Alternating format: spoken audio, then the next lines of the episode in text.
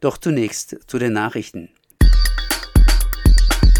Rätsel um niedrige Corona-Zahlen in Freiburg bleibt Rätsel.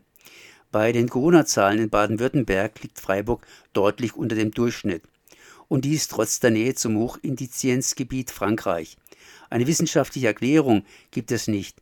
Vermutet wird ein hoher Anteil an Homeoffice-Arbeitsplätzen und viele Akademiker und die damit verbundene Arbeitsstruktur. Die Zahlen könnten aber jederzeit und kurzfristig wieder in die Höhe schießen.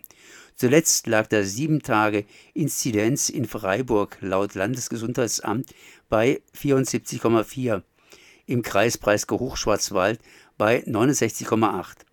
Der Schnitt fürs ganze gesamte Land beträgt dagegen 172,5. Elektrobusse steuern sich selbst.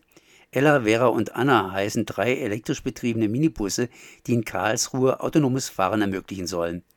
Anders als bei früheren Versuchen ist die Fahrstrecke nun variabel.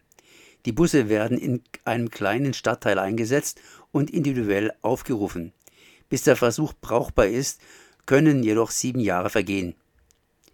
Corona-Modellprojekt Tübingen wird nach sechs Wochen beendet. Menschen in Tübingen können sich seit dem 16. März an mehreren Stationen kostenlos testen lassen. Mit den Bescheinigungen der Ergebnisse, den Tagestickets, können sie dann in Läden, zum Friseur oder in Theater und Museen gehen. Die Corona-Fallzahlen in Tübingen waren hoch und niedrig zugleich. Oberbürgermeister Palmer betont, dass zwar die Inzidenz im Landkreis Tübingen mit 180 viel zu hoch sei, aber in Tübingen selbst konstant unter 100 liege. Der Anstieg fände also nur außerhalb Tübingens statt. Ab Montag wird in Tübingen also auch alles geschlossen.